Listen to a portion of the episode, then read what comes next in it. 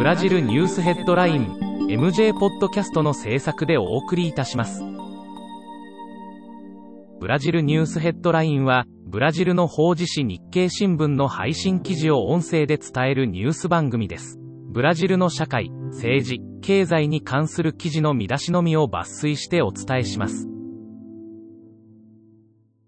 12月18日のニュースです。14日、米国大統領選の選挙人投票が行われ、バイデン氏の当選が確定。ボルソナロ大統領は、バイデン氏を祝福していない国家元首二人のうちの一人となっていたが、15日午後に、ようやく、バイデン氏の当選を認め、祝意を表明した。国連開発計画の発表により、2019年のブラジルの人間開発指数が189カ国中84位であることが分かった。日本は19位。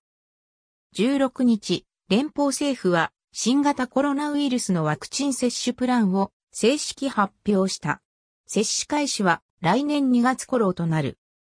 米国大統領選でトランプ大統領が敗北した後、トランプ氏に浸水するアラウージョ外相に対して対米関係を考慮すれば、解任やむなしとする圧力が強まっている。ブラジルニュースヘッドライン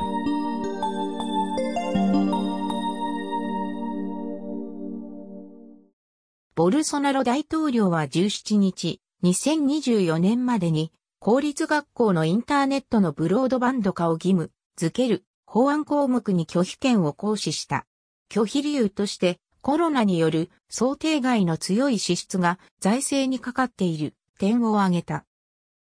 最高裁は新型コロナウイルスのワクチン接種を国民に義務化するか否かの審理を行い、義務化を決めた。国家電力庁による送電事業の入札が行われ、全11区画で入札が成立。計734億レアルの投資が行われることになった。サンパウロ州議会の防犯カメラが、フェルナンド・クリー州議が、女性州議の脇腹や胸を触る、セクハラ行為の瞬間を捉えた。女性州議は、クリー州議の行為を警察に届け、議会内での性的暴力の排除を訴えている。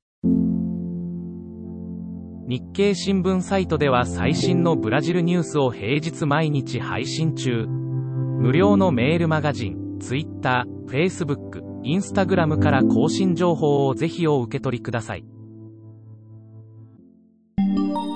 ブラジルニュースヘッドライン。